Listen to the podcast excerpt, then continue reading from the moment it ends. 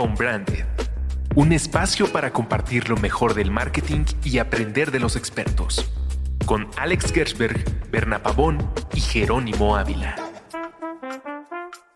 Bienvenidos a Unbranded, un podcast de marketing. El día de hoy estamos Berna Pavón, Alex Gersberg y Jerónimo Ávila.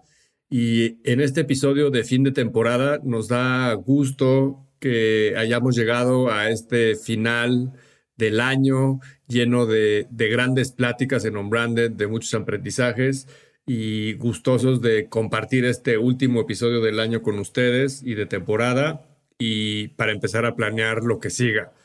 Alex Berna, bienvenidos a On-Branded. Gracias, Jero. Gracias. Enhorabuena, un año más. un año más, se dice fácil, pero en esto de los podcasts son como siete años perro. Exacto, justo iba a, decir cómo cuando comienza un proyecto, como cualquier vida llegando al universo, este, todo fluye y con el tiempo las agendas complican las cosas, pero aquí seguimos, adelante. Aquí seguimos. Sí, nada se detiene, nada detiene al marketing y nada detiene a un branded, pero contentos. ¿Y cuántos capítulos han sido hasta el momento? Han sido más de 120. Pues la cuenta, la cuenta ya lleva tres dígitos, es lo importante.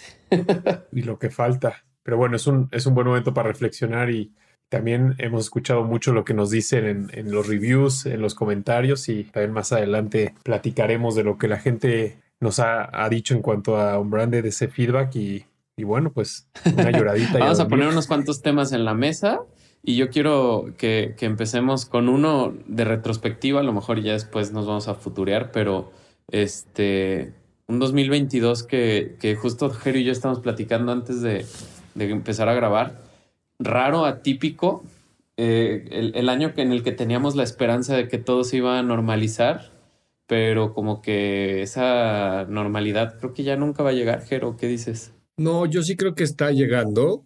Eh, obviamente pues todo esto ha transformado muchas cosas y, ya esa transformación no la regresa a nadie, ¿no? Pero yo sí creo que pensando en, en los eventos masivos, por ejemplo, pues yo creo que hoy ya están a full, la gente anda allá afuera bastante más tranquila en términos de la salud. Yo veo a las marcas muy activas hoy en conciertos, en la Fórmula 1, el Mundial, eh, etcétera, etcétera. Entonces yo creo que esa parte está regresando y la gente está en sus, entusiasta de, de todo lo que tiene que ver con el entretenimiento. Creo que hay otros hábitos que de repente, por ejemplo, el trabajo híbrido, eh, etcétera, que de repente pues, hay cosas que van a estar para quedarse. Y, creo que también en términos de las marcas, eh, todo esto de la digitalización que se vio en la pandemia, creo que también las marcas están regresando a, back to basics, a otras cosas y que siguen funcionando también. Eh, la parte física, las tiendas, el retail. Eh, entonces, yo, creo que la pandemia nos marcó, sin embargo, sí, yo sí veo que estamos regresando a muchas de las cosas de antes, unas cosas más lentas que otras, pero yo sí veo que ahí estamos.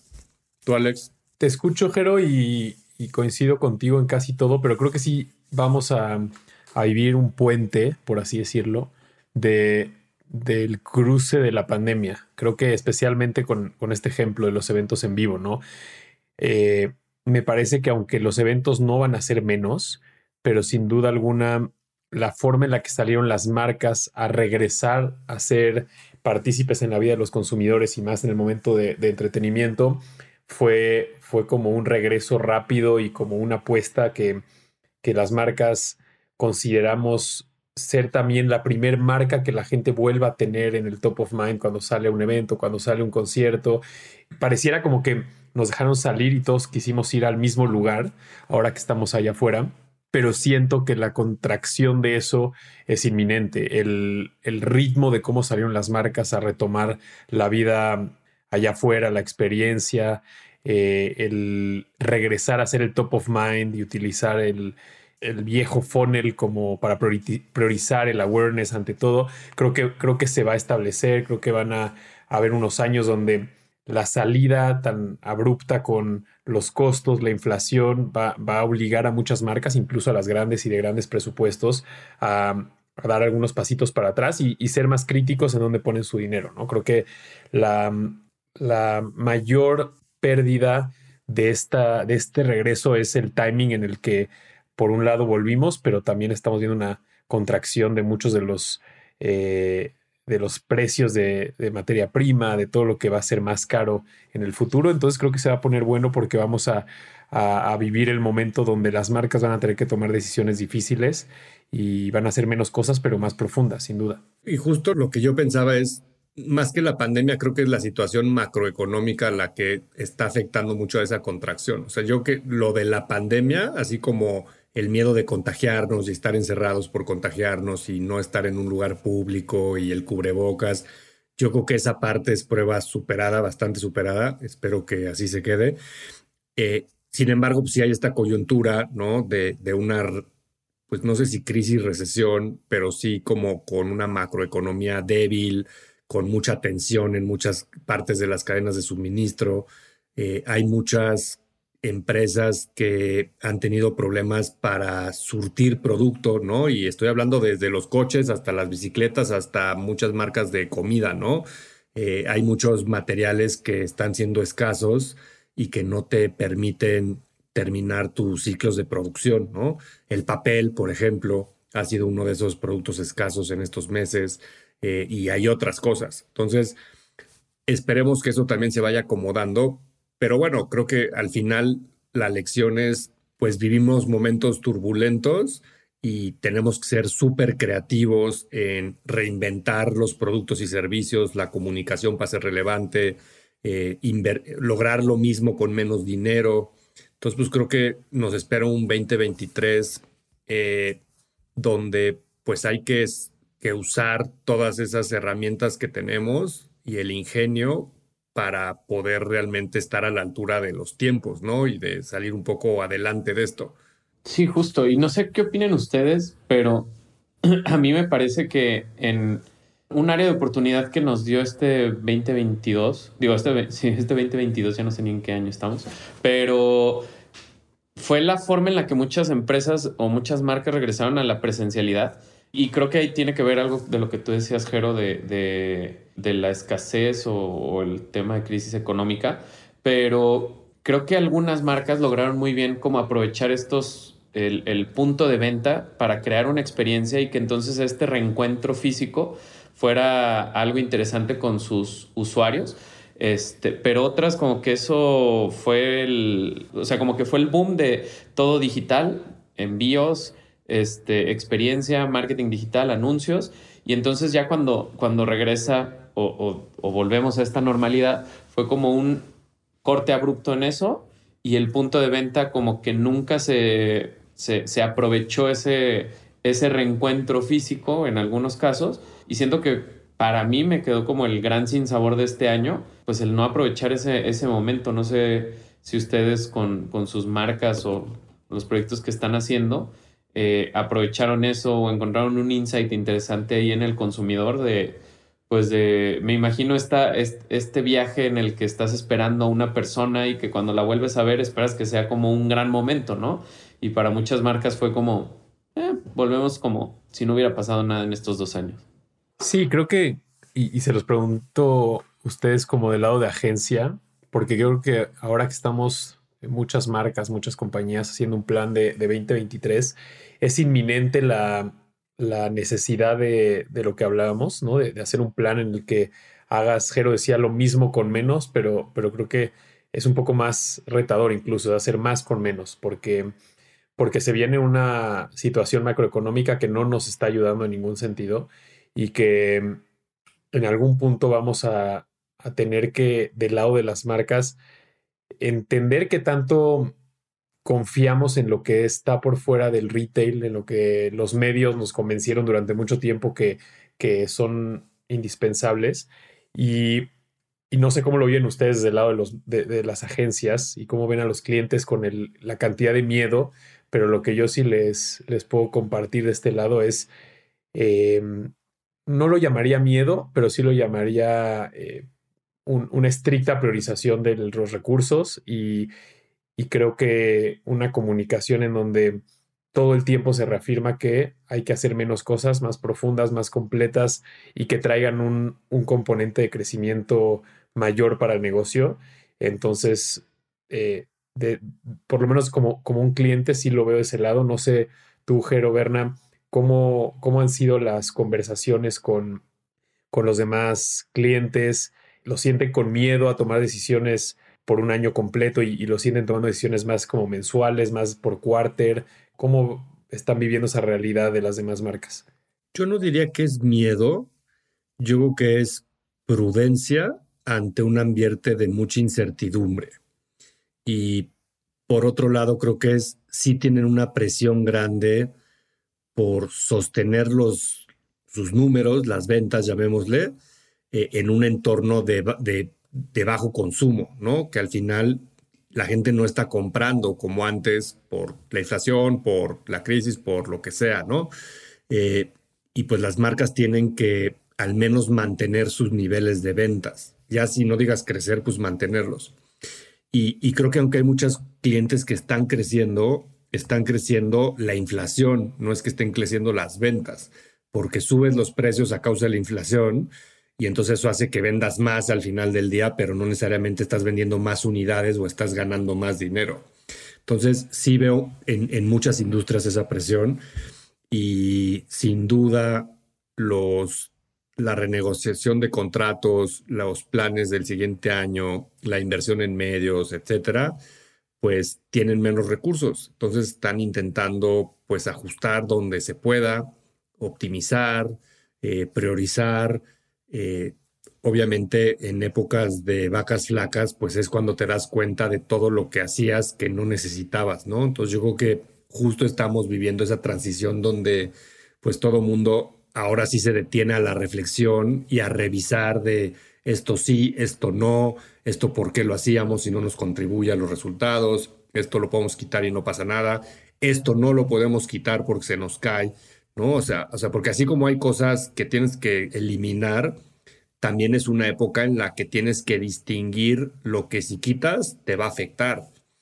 Y, también he empezado a ver muchos clientes que ya traen arrastrado eso de la pandemia, que dejaron de invertir en muchas cosas y ya la construcción de marca ya se empieza a deteriorar, ¿no? O sea, también creo que ahí el equity de las marcas tienen un, lapso de tiempo en el que si no haces nada se sostienen, pero después de un tiempo se van desgastando, ¿no? Eh, se erosiona el, el equity de la marca. Entonces creo que ya también dos años de pandemia, casi tres, más ahorita, más otro 2023, pues ya dos, tres, cuatro años, pues ya empiezan así a hacer estragos cuando empiezas a hacer todos los estudios de consideración de marca, de top of mind, etcétera, ya empiezan a cambiar tus números. Entonces, creo que también hay este dicho que es que en las épocas de crisis es cuando más hay que invertir en la construcción de marca, ¿no? Porque es cuando los demás lo dejan de hacer y es cuando tú puedes como ganar share de mercado. Entonces, y con a lo mejor menos dinero, eh, porque hay menos ruido allá afuera. Entonces, así como hay cosas que, que hay presión de mejorar, creo que también hay muchas oportunidades para los que quieren ser agresivos en construir ese futuro del mediano largo plazo. Y los que saben distinguir con inteligencia y con data lo que funciona de lo que no funciona mejor que los demás, y apuestan hacia el futuro, pues también van agarrando muchos puntos de mercado. Entonces yo, yo creo que, hay clientes que se paran de un lado de la, de la raya y de otros que se paran del otro lado. Entonces, pues creo que hay conversaciones de hacia los dos lados. En Nombranded valoramos profundamente la necesidad de mantenerse al día. Hoy no hay excusa para no estar actualizado, mucho menos en terrenos de marketing. Las tendencias se mueven rápidamente y si pretendemos navegar exitosamente el mundo, la información y el conocimiento son nuestros mejores aliados. Por eso recomendamos Script, una de las herramientas más poderosas para tener acceso a una gran biblioteca digital con millones de libros, revistas, ebooks y audiolibros. Todo disponible desde su sitio y desde la aplicación. Hoy en día la oferta de contenido digital es abrumadora, pero con la ayuda de Script es mucho más fácil de navegar y dar con aquello que buscas. Ahí encuentras grandes lecturas como el libro de Desarrollando la Identidad de Marca en su versión de audiolibro o Brain Influence de Roger Dooley. Ambas lecturas son clave para entender cómo las nuevas tecnologías, las redes sociales y el marketing digital están revolucionando la forma de relacionarnos. En este momento, Script está ofreciendo a nuestra audiencia de Unbranded un descuento para tener dos meses por solo 19 pesos. Es muy fácil. Ve a prueba.script.com diagonal unbranded para tener estos dos meses de suscripción por solo 19 pesos. Te lo repito, prueba.script.com diagonal unbranded para tener dos meses de suscripción por solo 19 pesos. Oigan, ¿y qué opinan de, de como temas del año que les llamaron la atención? Empecemos por la Web 3, ¿no? Que creo que hemos tenido muchos invitados y muchas conversaciones alrededor de la Web 3 y, cómo el marketing y los metaversos y los NFTs y, vender, o sea, este, festivales con NFTs, etcétera, y justo conectándolo con los momentos de turbulencia y estas semanas, ya casi meses, de que todo eso está eh, en ultra bear market, si, si, no es que este, pues, hoy el Bitcoin vale una tercera parte de lo que valía hace pues, un año, ya nadie, todo el mundo está vendiendo sus NFTs de los apes, eh, seguramente las marcas pues ya no tienen el mismo hype que hace seis meses. Eh, me llama la atención como algo que de repente estaba tan de moda y todo el mundo estaba tan enfocado en probar y en descubrir y en explorar, como que como Jenga, o sea, le quitaron dos, dos cositas y todo el mundo dejó de pensar en eso. A lo mejor tiene que ver también con esto que hablábamos de la crisis, como que pues enfocas tu tiempo y tu energía y tus recursos en las cosas que dejan y menos en los experimentales. Pero más allá de lo económico, siento que en términos de la conversación y de la relevancia, se desinfló y como que las aguas llegaron a su, a su nivel otra vez. ¿Qué opinan? Sí, creo que el Bitcoin, que es el mejor ejemplo de, de, esa, de cómo se desinfló todo este, este mundo, creo que le puso una prueba de ácido a todo lo que nos gustaba porque era disruptivo, nos gustaba porque estaba por fuera de, de, de lo centralizado, ¿no? Eh, y, creo que muchas de las cosas que tienen que retomar su espacio, por ejemplo, los NFTs, me parece que, que lo tienen que retomar desde el punto de vista de no solamente llevarte algo al mundo digital por el hecho de que cada vez estaremos más tiempo en el mundo digital, sino creo que lo que he visto pasar en estos últimos meses que le da, le, permite mantener un valor al, al, NFT es la capacidad de hacer comunidad y, la capacidad de, de, que lo que ese NFT te da a ti, dentro del universo en el que lo estás comprando, tiene mucho valor para, para ti como consumidor. Por eso creo que el NFT que, que se relaciona con un festival de música, el NFT que se relaciona con un equipo de fútbol, eh, por, por decir algunos ejemplos, son cosas que tal vez no solamente van a crecer de valor por, por ser únicas, sino también van a, van a convertirse en elementos que te hacen ser parte de una comunidad. Y creo que lo único de todo ese mundo que, que no lo siento tan desinflado es esta capacidad de tener las comunidades que, que juntas logran cosas, ¿no? Entonces, tenemos ejemplo lo de GameStop, ¿no? Lo que pasó con, con, con ese tema que fue muy sonado y, todo lo que está pasando en Reddit, en Reddit, eh, en estas redes que, pues no sé si, si es incorrecto llamar las redes sociales o cómo llamarlas, pero, pero cosas que suceden eh, en Discord eh, y, que, y que realmente permiten a la gente en comunidad llegar a diferentes lugares. Entonces creo que pasamos de una moneda que, estaba, como todos ya vimos, sobrevaluada, pasamos de, del NFT que nació siendo arte, que se convertía al mundo digital, y creo que ahora eh, todo eso tiene que migrar y está migrando a generar comunidades con intereses y objetivos en común, y creo que ahí es donde el mundo del Web 3 se va a seguir desarrollando. Sí, yo, yo creo que al final también algo que nos demostró este año es que no, lo que nace como en, en, el deep y, y, se vuelve mainstream, tiene un, un, momento boom. Justo ahorita estaba revisando hace un año, el Bitcoin costaba 66 mil dólares, hoy 20 mil, estamos hablando de una tercera parte y, y va muy alineado a las pérdidas de Facebook en torno versus TikTok y entonces estamos viendo una reconfiguración que, que, yo creo que atiende a un concepto macroeconómico, ¿no? Que pues al final en momentos de escasez se privilegian las certezas, ¿no? Y, creo que pasa por un momento así eh, Bitcoin o algunas redes sociales que van perdiendo valor en torno a, las certezas. Digo, a mí me emociona mucho 2023 y, y ver qué sucede si es que ya Apple lanza su, red de, anuncios en web y, esto, pues no sé si es el último clavo en el ataúd de Facebook o, termina siendo una reconfiguración interesante de, las redes de, anuncios en Estados digo, en, cualquier plataforma digital o empiezan a haber redes de anuncios especializadas para buscadores, otras para redes sociales.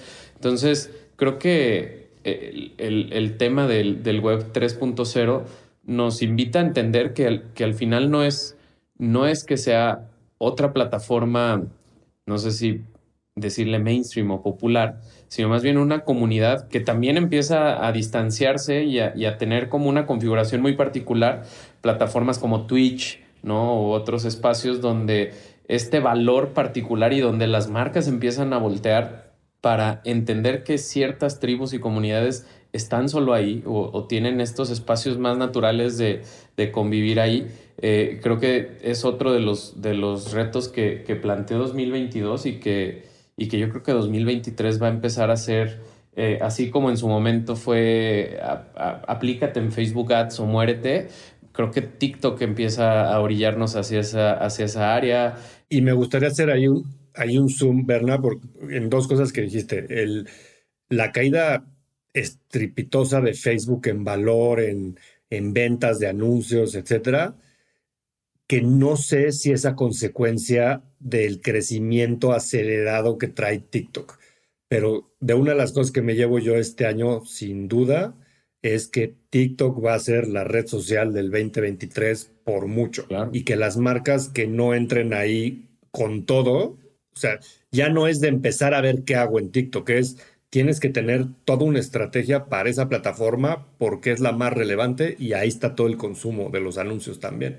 Y, pues ya empiezan a tener una estructura comercial en México pues grande, empiezan ya los mínimos de inversión a ser no tan altos como eran hace un año, o sea, se empiezan a acomodar muchas cosas eh, desde la parte tecnológica de los anuncios y así, este, probablemente van a sacar una plataforma self-served pronto.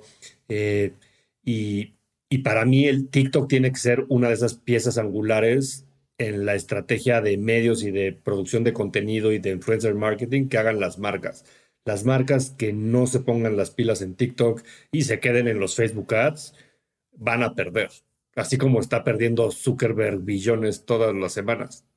Y sabes qué, Jero, algo que me, me gustaría sumar a tu punto es, más allá de que la caída de Facebook tiene que ver con lo que está pasando con TikTok, creo que es a la par de, una situación del share of attention que hemos hablado en otros capítulos, porque hoy hay muchos más lugares en donde la publicidad puede tomar un rol.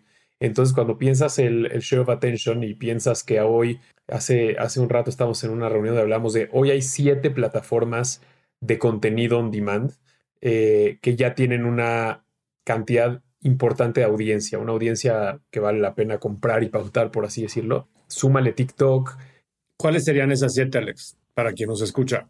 Está Disney Plus, HBO, Netflix, Prime, YouTube, Apple TV, VIX. Eh, eh, sí, digamos que siete, todas las que mencionamos aplican, pero digamos que, siete para cerrar el número en las que tienes acceso. Y bueno, hay muchas cosas que Netflix ahora, ahora está desbloqueando, pero, pero en un término de, de share of attention, ¿no? Y donde puedes llegarle a la gente, pues tienes que empezar a, imagínate que antes tú tenías tu dinero y lo llamabas dinero de medios para el mundo tradicional y dinero de medios para el mundo digital, ¿no? Y el mundo digital tenías la posibilidad de abrirlo a Meta, y, o Facebook, que tenías también que confiar en su algoritmo para que ellos hagan la distribución entre lo que conviene entre Instagram y Facebook per se, y, y, comprabas un poco de programmatic y comprabas un poquito de, digamos, de los otros espacios pequeños, ¿no? Y lo demás te lo llevabas a la tele o a los medios este, tradicionales, a home, etc. Hoy la Connected TV, la, la, estas plataformas donde la gente está consumiendo contenido, te están permitiendo entrar ya sea con pauta, ya sea con creadores, porque hoy eh, hay muchas industrias que no pueden ni siquiera pautar en TikTok, tienen que entrar a través de los creadores. todas las marcas de alcohol de cualquier graduación entran con los creadores y tienen un rol en TikTok y es un rol que no es pequeño, pero no es con pauta, no es con un clic ad, ¿no? Entonces, creo que cuando, sumas que hoy hay un universo más grande y todas las marcas estamos peleando por el share of attention y la gente dedica una cantidad brutal de tiempo a su teléfono, a su segunda, a su tercera pantalla, pues se, se, diluye y el poder que tenía concentrado Facebook claramente se pierde. Y si a eso le sumas el cookies, le sumas la, la legislación para el uso de la data, pues es, e, estamos viendo en Facebook, en Meta, eh, el jugador probablemente más tradicional en un mundo que se está convirtiendo menos tradicional. Entonces, creo que es la combinación y uno de los big winners es TikTok. O sea, Facebook se volvió el Televisa del mundo digital. E, exacto, imagínate dónde estamos que, Facebook se está convirtiendo en, la televisora, eh, en el dinosaurio, en un mundo que en muy poco tiempo y claramente ayudado por la pandemia, pues, pues se está moviendo más rápido y entonces ya el poder que, que centraba Facebook, pues lo está perdiendo y ahora tiene que entender que el juego se está jugando diferente y me parece, en mi percepción personal, que, que se aferraron a lo, a lo que hicieron en los últimos cinco años de una manera que no les permitió eh, ir al ritmo, ¿no? Y ahora pues tendremos, tendremos que ver qué pasa, pero el presente, como bien dijiste, pues cualquier persona que está comprando medios o toma una decisión para una marca, me parece que este es el año donde muchas decisiones se van de Facebook para TikTok. Siguiente tema interconectado de eso, la publicidad en Netflix. Cuéntanos tú, Alex, que probablemente qué opinión tienes como del medio y de la oportunidad, qué tan agresivas crees que van a ser las marcas ahora en diciembre que eso esté abierto. Pues me, conecta mucho con, y no porque crea en el poder de las televisoras ni en la visión tradicional, pero lo que estamos viendo con Netflix creo que es un recuerdo a la industria del marketing de lo importante que son los medios.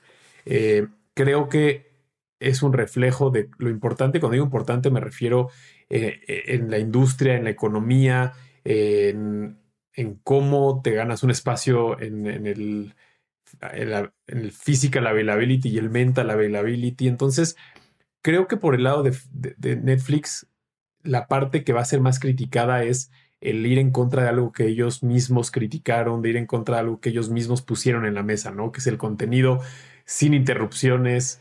Eh, y, hoy están teniendo que hacer algo que ellos mismos, no diría que prometieron, pero mucho tiempo tuvieron la, la carta de eh, te estamos ofreciendo algo que es sin interrupciones. Pero creo que lo que sí hicieron de una manera correcta es que se dieron cuenta que ese es, no es opción, no es opción eh, no tener eh, ads, no es opción con el mismo formato que crecieron hasta donde están hoy mantenerse. Y la forma de demostrar eso es que no van a ser la única plataforma que camine en, ese, en esa dirección. Algunos lo harán con el formato que se parece más a una televisión, que es metiendo los ads, cobrando menos otros lo van a hacer subiendo el costo de su suscripción y poniendo menos, menos formatos de publicidad, pero creo que eh, en caso Netflix es un tema de cómo ellos se fueron un poco alejando de sus valores, en, pero con una visión de medios es algo que era cuestión de tiempo para que sucediera. ¿Pero te emociona? O sea, tú como anunciante tienes ganas de, de invertir ahí y de ser relevante más en esos contenidos. O sea, es porque llevamos muchos años queriendo estar ahí, ¿no? Y, decir, ay, hubiera estado padre estar en la serie de Luis Miguel o en la serie del Juego del Calamar o cualquiera de estas grandes éxitos mundiales. Y ahora que lo vamos a poder tener ese acceso a eso, ¿crees que las marcas van a estar emocionadas y va a ser una estampida de anunciantes allá adentro o no tanto? No, de, inicio no puede ser una estampida de anunciantes porque el, el CPM está arrancando en unos costos que muy pocas marcas van a poder pagar, ¿no? Entonces, creo que mm, está por probarse los costos, creo que están muy por encima, algo así como 3 a 1 versus la televisión en CPM, em, y, está muy difícil probar ese modelo en un mercado que, que pues habrán 10 empresas que lo pueden hacer. Y, y dividiría las marcas cuando hablas de emoción, yo no me emociona para nada porque nosotros como industria que estamos muy conectados con el entretenimiento, el reto de estas plataformas se convirtió en un reto de brand placement, ni siquiera de product placement, sino de brand placement, ¿no? Y, nos obligó a estar en las, eh, siendo relevante en los contenidos de una forma que ejemplos como Club de Cuervos, Luis Miguel em, o Stranger Things para Coca-Cola, pues fue, fue muy especial, ¿no? Obviamente es un espacio muy limitado para muy pocas marcas, poco competitivo, pero si tú eres una marca un poco más tradicional en términos de tu industria, sí puede ser muy interesante porque sí estás llegándole a una audiencia que puede ser muy relevante. Y, cuando digo industrias, pues me voy a unas que son más tradicionales como vender pañales o como vender llantas de coche o como, pues, que, tal vez podrían haber hecho una idea creativa brutal de meterse en alguna de las historias y, sembrar eh, algo interesante como parte del contenido y no de la interrupción pero hay categorías que una pomada para los pies, pues si quiere una cantidad de eh, gente de ojos, tendrá que ir a comprar esas audiencias y, puede ser que a ellos les emocione más. A mí me emociona menos porque me, gustaba que seamos una industria que teníamos el reto de meternos en el contenido de una forma más, vamos a llamarla orgánica, y que el consumidor te iba a dar la oportunidad de estar ahí porque tienes un lugar ganado en la cultura. Pero pero creo que van a ver las dos cosas y, me interesa mucho. En Estados Unidos creo que va a ser eh, muy rápido, los presupuestos, las marcas lo van a poder hacer muy acelerado. Me emociona, me, da curiosidad y mucho morbo ver ese modelo pasando en México porque me da mucha sensación que no, no va a vender Netflix al ritmo que se imaginan y ojalá esté equivocado, pero, pero me da la sensación que es algo que va a ser más lento. Muy bien, ¿tú qué opinas, Bernard? Pues mira, yo creo que quiero creer que es una, que es una plataforma que va a perder la esencia que, que teníamos los mercadólogos al querer competir allí, ¿no? Que era ganar relevancia a partir de entretenimiento y, una, y un interés genuino. Entonces, la publicidad va a regresar a ser invasora en el espacio donde pagábamos por no tenerla, ¿no? Entonces, eh, creo que va a estar interesante. No digo, al final la repetición hace que se adopte el proyecto y la gente va a terminar consumiendo publicidad allá, pero, pero sí siento que pues es un modelo en el que tiene que jugar porque con ya tanto, tanta oferta on demand, pues es la, única forma de seguir sobreviviendo, eh, pero sí va a ser algo muy, muy extraño. Es, es, lo malo de andar prestando tus contraseñas a todas tus tías y tus exnovias que entonces ahora Netflix tiene que buscar dinero de otro lado para subsistir y ahí van los anuncios. Pues lo echaron a perder, no sé qué, lo echaron a perder todos ustedes que nos escuchan. Eso pasa, ¿no? Con, claro. No sé si ya vieron la nueva serie de, de playlist, que es la historia de Spotify, cómo la crean. Y en esa serie de Spotify hay varios episodios de, de esta discusión, ¿no? De si, lo, si dejas el sistema libre o metes los anuncios y este conflicto entre los inversionistas y hacer dinero, pero el usuario que no lo quiere. Entonces, al final, todas estas discusiones de lo que el Internet a veces promete, ¿no? O el Web 3 o las criptos, o de libertad y de, y de que no es intrusivo, pues al final en algún lado tienen que pagar todos esos servidores y todos esos contenidos y a todos esos actores que salen en esas series que vemos y a veces pues, el dinero no alcanza de las suscripciones, como les ha pasado por toda la duplicidad que había. No sé si les llegó un correíto en las últimas semanas que decía, este, pues ahora es el tiempo que digas casi casi de primera llamada quién está compartiendo sus contraseñas y vamos a activar no sé qué. Exacto. La vez que es muy interesante estudiar en la comunicación de cómo van a hacer ese cambio de modelo, ¿no? O sea, cómo lo explicas, cómo ejecutas, o sea, este prendes las luces y haces una redada de un día a otro o vas avisando primera llamada, segunda llamada, tercera llamada o, subes solo el precio. O sea, creo que va a ser muy interesante estudiar en los meses por venir cómo hacen el rollout de esto, ¿no? Porque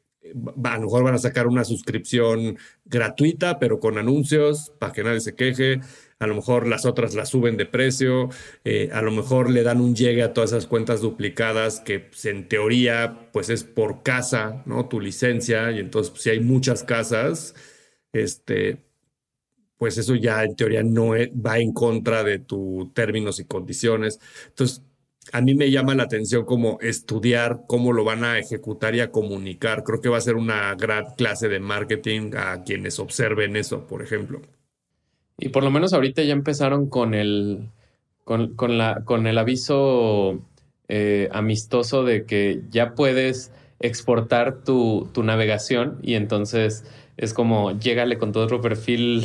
ya dile a tu tía que pague su propia licencia. Literal. Pero bueno, sí, creo que, creo que justo también va por ahí el, la conversación, ¿no? Que posiblemente pueda pasar que la propia red de usuarios diga, no quiero publicidad y empiecen a ver un, una pues una, un, un, repunte en las membresías, porque pues también Netflix empezó el año con muy pésimas noticias, ¿no? Que de, su plan de, nuevas cuentas creo que se quedaron como 300, pequeñito, un número pequeño de 300 millones abajo de su proyección y es cuando eh, justo se empieza a replantear todo eso en el primer trimestre del año, ¿no? Entonces, creo yo que, que por ahí también el rol de, de, lo que, de a donde apunte la flecha con, el, con, con la respuesta del usuario va a estar interesante no sabemos si posiblemente pase eso de que la gente diga no quiero publicidad y estoy dispuesto a, a este, con más personas, ¿no?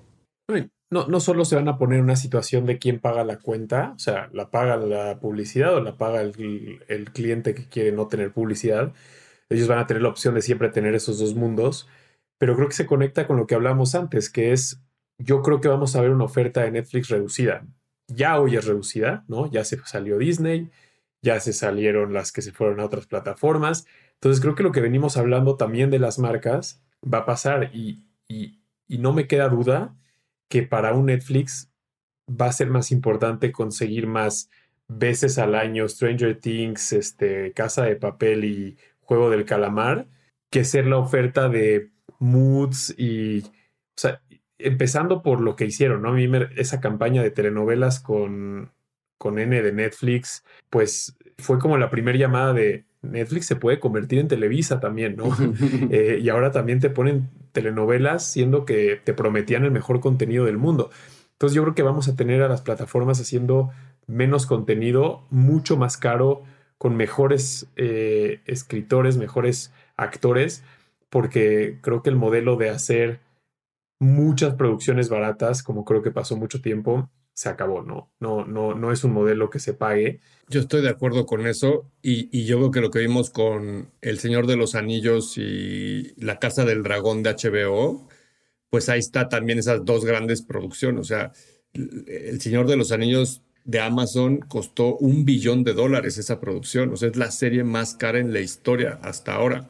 Y el otro día leí una nota que comparaban de ese billón de Lord of the Rings versus 200 millones de La Casa del Dragón y tuvieron más o menos el mismo rating en términos de reach y de escuchas. Entonces, también a veces, aunque es una gran licencia El Señor de los Anillos, y yo que soy fan, se me hizo que está muy bien producido, o sea, el nivel de producción es realmente muy bueno, pues tampoco les hizo la diferencia haber invertido cinco veces más, ¿no? Este, entonces, siento que si te vas a las novelas, pues obviamente ya te, te bajas varios niveles en términos de calidad a lo mejor, pero cuando hablamos ya de los megaproducciones, pues también es un volado. Y, sin duda va a empezar a haber una guerra ahí de, de, quién se, se, diferencia. A la hora que ya cada quien se llevó los catálogos a su casa, ahora la guerra es quién inventa esos nuevos universos. Que es el Hollywood de, de hace años, ¿no? El Hollywood que decía, ah, sí, sí. este, pues hay películas que invierten más y se la juegan y son un caso de fracaso y otras que son un éxito rotundo. Oigan, y quiero aventar un tema que, creo que es la fusión de estos dos últimos. El próximo año la red social a conquistar es TikTok y ahorita recuperando algo de lo que decía Jero de cantidad versus calidad, ¿qué recomendaciones de estrategias que han encontrado ustedes allá afuera en TikTok podemos darle a marqueteros que, que pues estén planeando un 2023 con más video y creo que, que justo el, temor del video tiene que ver con el factor inversión, tiempo, calidad, eh, capacidad de respuesta, ¿no? Porque pues no es, no es como, no es tan sencillo como eh, hacer un buen gráfico y subirte a un trend en en dos horas versus producir un video, editarlo y, colgarlo en una red así, ¿no? Entonces, ¿qué, creen ustedes que son como buenas prácticas que podemos darle a los marketeros que nos escuchan? Mira, em, hoy, hoy hablamos con, con gente de TikTok por la obsesión que tenemos con que nos dejen entrar, ¿no? Y hubieron algunas cosas que tiene TikTok que yo no es que no las sabía, pero que entendí muy bien la razón por la que lo hacen. Por ejemplo, y, es como para dar una intro a, la respuesta. Lo primero es, es 100% audio integrado. Entonces, aquí desaparece esa pregunta que te hacía Instagram de lo quieres con audio, sin audio, como que TikTok no se preocupa si estás en la oficina o en el, o en el metro, ¿no? O sea, TikTok dice, tú me vas a consumir, me consumes con audio. Ese me parece que es un gran punto y una gran decisión que es TikTok se consume full. El, el, siguiente que me parece muy interesante para muchas industrias es que TikTok tiene una forma de operar que el video no se te, el video carga o no carga y no se te queda a medias y pasa al siguiente video. Es un tema que entre categorías ellos defienden que no vas a tener, por ejemplo, si tú eres una categoría que pauta en TikTok y alguien tiene mal internet, no se va a cortar tu video y luego potencialmente irse a otra categoría de, no sé si es para niños, que se vaya a algo que tiene que ver con violencia o que tiene que ver con eh, algo que no quieres que esa audiencia vea. Eh, TikTok está haciendo un montón de acciones para mantener la credibilidad de, los usuarios y de las comunidades que está construyendo. Entonces creo que eh, la recomendación que yo le daría a los marqueteros, además de que ya lo dejamos claro hace algunos minutos, que es tenemos que ir a TikTok, seas de la industria que seas, la marca que seas, TikTok no va a ser negociable si quieres ser relevante. Pero creo que viene una gran, una gran eh, responsabilidad que hemos escuchado antes, pero ahora va a ser más importante que nunca, que es darle libertad a los creadores. Eh, antes lo escuchábamos mucho, ¿no? De tienes que ceder el poder de la marca para los creadores. TikTok tiene eso. Si tú no dejas al que se comunica con su comunidad por humor, que sea divertido, vas a tirar tu dinero y no vas a tener relevancia. Si tú no le permites al que eh, es, hace análisis de recetas de cocina, hacerlo a su manera, vas a perder la capacidad de ser relevante de una forma mucho más impactante que lo que pasaba antes en Facebook o en Instagram. Entonces, es, indispensable que seamos marcas que cedemos la, la libertad creativa. Obviamente tendremos algunos eh, límites que compartir con los creadores, pero, pero es un momento donde las marcas se van a reinterpretar por el creador que las pone ahí arriba. Eh, y por último, dejar de pensar la segmentación como lo hacíamos antes, ¿no? Que es este mayores de 18 años, hombre, mujer, eh, que está en tal ciudad creo que TikTok ahora está trayéndonos eh, una oportunidad de tal vez utilizar el humor en marcas que son muy serias, pero de la forma correcta, utilizar em, el aprendizaje y el cómo hacer esto en casa para marcas que tal vez nunca hubieran tenido un contenido de video que haga sentido. Entonces creo que es la nueva plataforma incluso para YouTube eh, de peligro, donde la gente está aprendiendo a hacer cosas, está em, aprendiendo idiomas, aprendiendo a cocinar, aprendiendo a hackear cosas, entonces incluso a minar Bitcoin. Entonces, mi recomendación es, TikTok ya no es más la aplicación de bailecitos y tendencias, eh, es, la, es la red social de contenido relevante para las nuevas generaciones. Sí, yo sumaría que hay que hacer una estrategia mucho más orgánica que pagada, como estamos acostumbrados, al menos para la mayoría de las marcas que no van a tener acceso a poder pautar, eh, su forma es de entrar y estar es de una forma más orgánica y como dijo Alex, en muchos casos es a través de los creadores. Entonces yo creo que ese es, una, es un framework de approach distinto. O sea, cuando tú haces Facebook, nos enseñaron en los últimos 10 años el tema de que el orgánico no sirve sino y hay que pagar. Y aquí pues es justo al revés, o sea, aquí como no puedo pagar, todo es orgánico. Entonces, eso creo que cambia mucho el mindset de cómo te aproximas. Otra es, es una plataforma de entretenimiento, punto. El que no haga contenido entretenido y divertido no funciona. O sea, si tú quieres meter tu comercial tal cual y crees que eso va a agarrar como en lo orgánico, eso no jala. A lo mejor al rato vas a poder hacer takeovers que parecen más como comercial dentro del paid. Pero en lo orgánico, o sea, tu contenido de Always On, si no logras hacerlo de una forma divertida y diferente y, poco tradicional, no eh, se, no se ve raro ahí en el feed.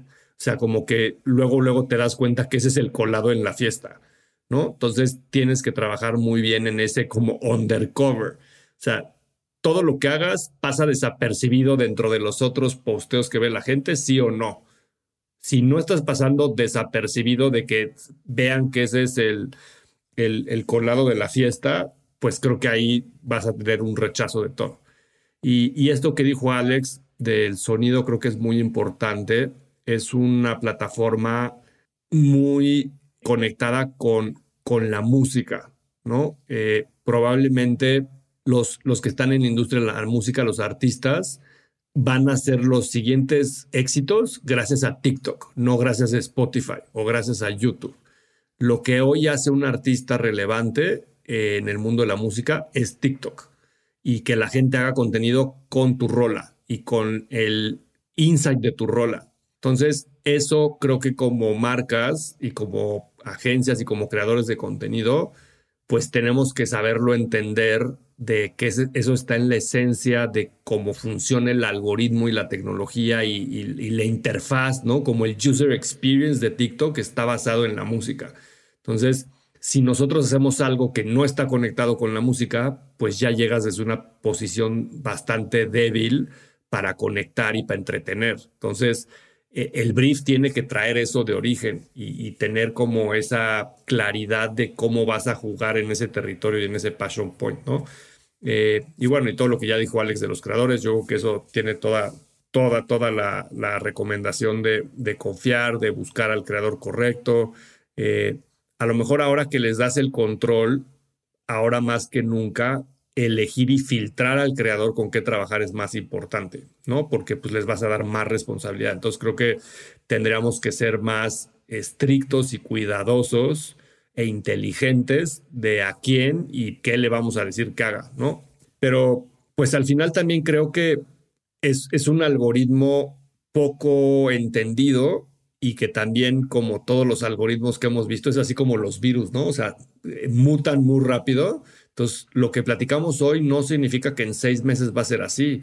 Yo creo que hoy los chinos han elegido darle juego al algoritmo para que lo orgánico vuele rápido hacia lo viral y la gente logre alcances interesantes para comerle mercado a Facebook y competir un poco contra Occidente. Yo creo que eso en el tiempo va a ir cambiando y así como Netflix se vuelve el nuevo Televisa y mete los anuncios después de muchos años de decir que no, pues eventualmente TikTok tendrá que monetizar, ya que tenga una posición de poder de mercado más grande, y probablemente ahí cerrará la parte orgánica como lo hizo Facebook, como lo han hecho todas las plataformas que empezaron abiertas para que todo el mundo llegue a la fiesta, pero ya que están todos en la fiesta, te encierran adentro de la fiesta y te empiezan a cobrar, ¿no? Este, probablemente eso va a pasar cada vez más con TikTok con, con el tiempo. Entonces, la oportunidad también es ahora de esa ventana de amplificación gratuita, llamémosle, que te tienes la oportunidad en esa plataforma. Y por eso creo que también es muy relevante hoy para los anunciantes. No solo porque ahí está el, el consumo y el tiempo de la gente y la relevancia cultural, sino también con esto que hablamos al principio de cuidar la economía y tus recursos y priorizar, pues también es la plataforma más barata hoy día en términos de paid, ¿no? O de, o de social media, este, porque es la que puedes lograr más alcance con menos dinero y menos esfuerzo pero eso también le da más competencia, ¿no? Porque obviamente todo mundo está saliendo ahí a pescar el santo grial de eso. Entonces creo que ahí va a estar como un poco la conversión hacia el siguiente año. Y déjenme dar pie un poquito a los aprendizajes del, del, año. Eh, creo que una, hemos hablado mucho de la economía, hemos hablado mucho de, de lo que nos ha enseñado estos años post pandemia, pero creo que para, para cerrar me gustaría escuchar de, de ustedes dos, Bernajero, la recomendación igual para, para un marquetero, para quien nos escucha, que, que está preparándose para un año 23, que conceptualmente ya hablamos, los presupuestos serán menores, pero eh, hacia dónde enfocarse y qué hacer diferente, porque creo que todos los años que, que, hablamos entre marqueteros tenemos que hablar de hacer cosas diferentes porque está en nuestro ADN, pero creo que este es un año donde el 23 le sumas la inflación, le sumas los eh, cómo se está moviendo el share of attention en los medios, cómo los medios están creciendo y ahora tienes las plataformas. Entonces sí es un año donde hacer, hacer las cosas diferentes no es negociable. Eh, y solo mi consejo, ah, voy a arrancar diciendo, no olvidemos algunas de las conversaciones que tuvimos en cuanto a la importancia de las comunidades. Lo hablamos eh, mucho en tema de canes, ¿no? Preocuparte por las comunidades, especialmente las que te consumen. Eh, no tratar a todos por igual, la capacidad de ser el uno a uno y el, la conexión con tu consumidor directa es, está, está haciendo lo que está abriendo puertas a muchas marcas en muchas industrias. Y por último, de, mi lado, pues eh, saber que estamos en un momento donde la marca, el mercadólogo, la industria que más rápido se aviente a lo que cree que es el futuro, va a llegar más rápido a, conquistar esos lugares. Entonces, sí TikTok como prioridad, pero TikTok no va a ser lo único que, que se robe la atención o que lidere en términos de la atención. Entonces, creo que es un buen año para decir, ok, entro a TikTok, que ya no es un terreno tan desconocido, pero, pero ¿qué sigue, no? ¿Qué sigue? Pongo dinero en plataformas, ¿no? Lo pongo, es un año donde yo recomiendo que no amarres todo tu presupuesto eh, en noviembre, diciembre o enero para lo que va a pasar el próximo año guárdate un poquito de dinero en la bolsa para tomar decisiones, eh, amárrate a contratos que duren menos tiempo eh, en términos de medios, de patrocinios y, guarda un poco eh, dinero no para ser solamente más precavido con los costos, pero para tener más control sobre tus decisiones por ahí del verano del 23. Y, y nada, no sé quién quiere arrancar, Bernajero, ¿cuál es la reco para planear un 23 muy poderoso? Pues sí, yo creo que prudencia, ¿no? Como dices, Alex, este, las cosas cambian muy rápido, entonces tener flexibilidad para ir decidiendo creo que es importante. Yo veo muchas plataformas emergentes donde hay una oportunidad. Eh, Twitch se me hace una plataforma increíble para conectar con gente joven, con cierto tipo de, de personas que están hoy haciendo gaming. Ahí hay otro tipo de creadores. Eh, está teniendo, como decías hace rato, de las siete plataformas que, hoy tienen una masa crítica de, video streaming. Ya hablamos de TikTok, yo creo que Twitch es otra de esas plataformas emergentes que está agarrando mucha velocidad y fuerza y, es muy relevante en esa comunidad. No todas las industrias conectan con esa comunidad, pero las que, si tú estás en una industria que sí conecta, yo creo que tienes que empezar a hacer cosas en Twitch. Eh, en general, la industria del gaming que ya hemos hablado también que hoy es más grande que la industria del cine y la industria de la música juntas, las marcas tienen que estar en el game, ¿no? O sea, es como, como todas estas marcas de alcohol no las hubieras entendido en los últimos 20 años sin estar en la música, las marcas de, de alcohol y de muchas otras cosas mm, se van a perder de una industria así de grande que va a ser el gaming, ¿no? Entonces, yo les recomiendo que empiecen a ir a ferias de eso, que empiecen a, a, jugar si no juegan, a ver videos de streaming si nunca los han visto, a seguir a creadores en sus redes sociales para que vean el tipo de conectido, el contenido que hacen. Tenemos que estudiar esa industria como mercadólogos y para muchos de las marcas y proyectos y clientes con los que trabajamos, tenemos que ser quienes les ayudemos a entender cómo entrar a ese mundo del game. Yo estoy convencido de que eso será. Y y creo que al final es pues tratar de ser inteligentes en las decisiones que tomamos y yo que esa inteligencia viene de tener información eh, correcta, ¿no? O sea, de, calidad. Entonces, siento que es un año que todo el tema de lo que implica data, ¿no? Que es tener pues ciertas software que te ayude a medir las cosas, un CRM que te ayude a tener más información de tu consumidor y entenderlo mejor, analytics, encuestas. O sea, e-, es, un año de observar más que otros años qué está pensando tu cliente y, la, y el que puede ser tu cliente, tu cliente actual y el que puede ser tu cliente. y tienes que escuchar, escuchar, escuchar, escuchar, escuchar, escuchar, escuchar. Y mientras más escuches, vas a tener un poquito más de noción de qué quiere y qué tienes que hacer. Y en un año difícil, lo que mejor puedes hacer es tener precisión. Y la precisión viene de que el gap que hay entre la incertidumbre y lo que necesitas hacer para crecer, lo acerques y eso que te va a acercar, esa nitidez que te va a dar en ese plan, en, ese, en esa ruta, va a ser la información. Entonces es algo que creo que en los primeros meses del año hay que echarle muchas ganas para que todos estos planes estén nutridos de todos esos reportes, indicadores, opiniones, encuestas, etcétera, que, que nos ayuden a tomar las decisiones con un poquito. Es como, como tener que ir a cruzar el mar y, te vas a llevar GPS o te vas a llevar brújula o te vas a llevar las estrellas. O, o sea, tú, lo podemos cruzar de mil maneras. Y, y, va a ser un mar además con marea alta y con tormentas y nubes y entonces no ves las estrellas. Entonces, mientras más herramientas lleves a esa aventura, vas a estar un poquito más preparado para enfrentar eso, ¿no?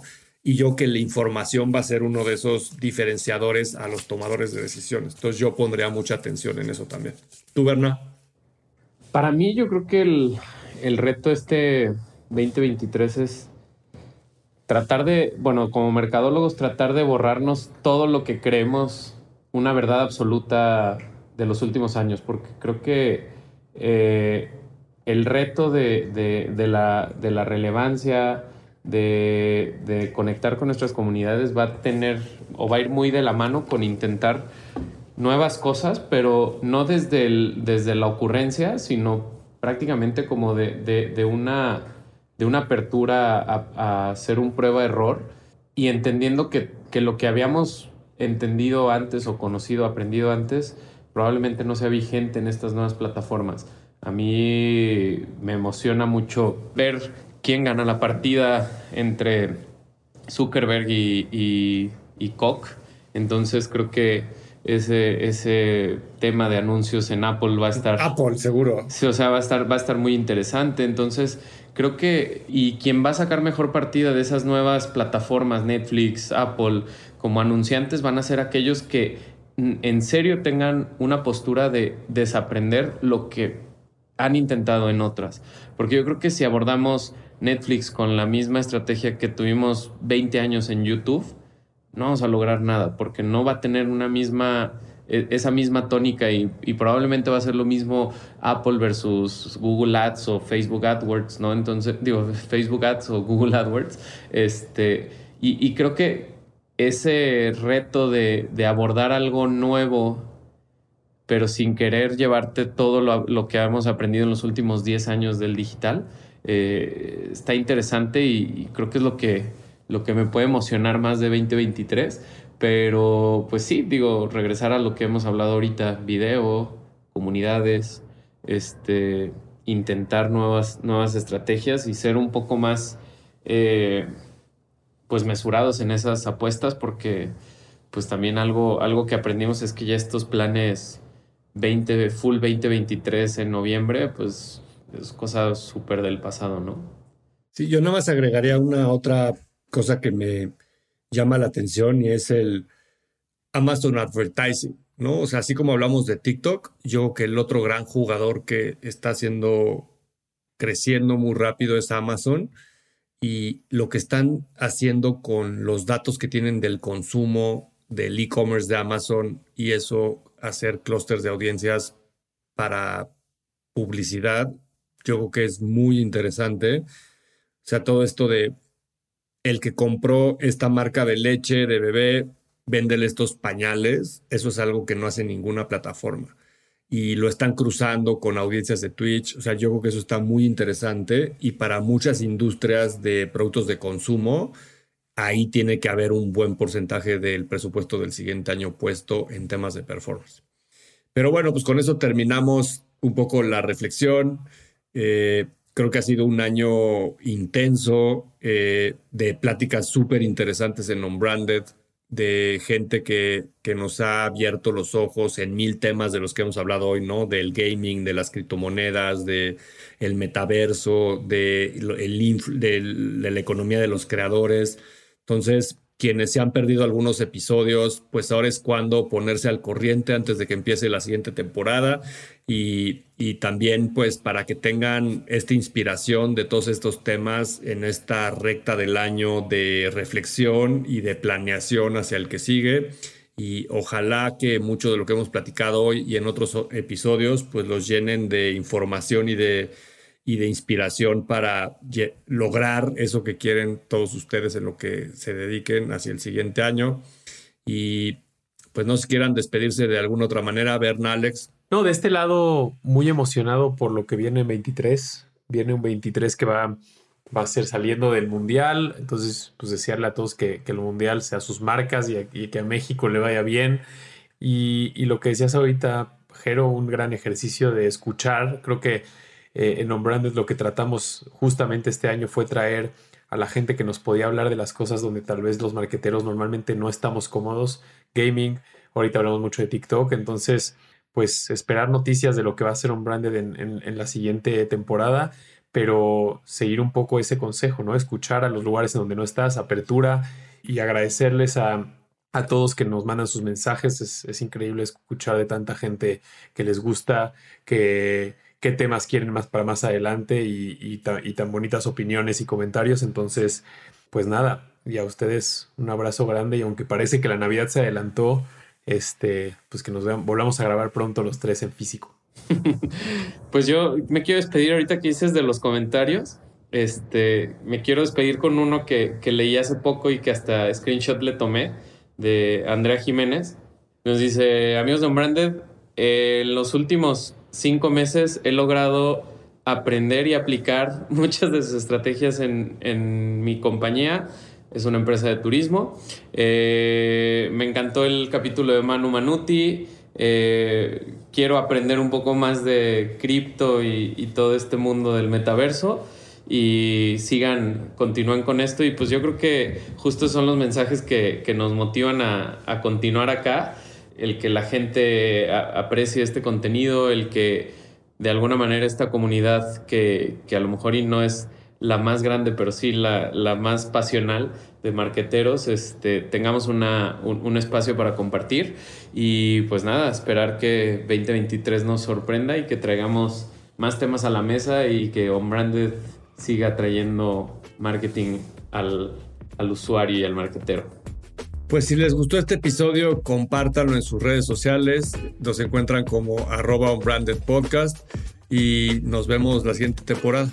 Gracias. Bye. Bye bye.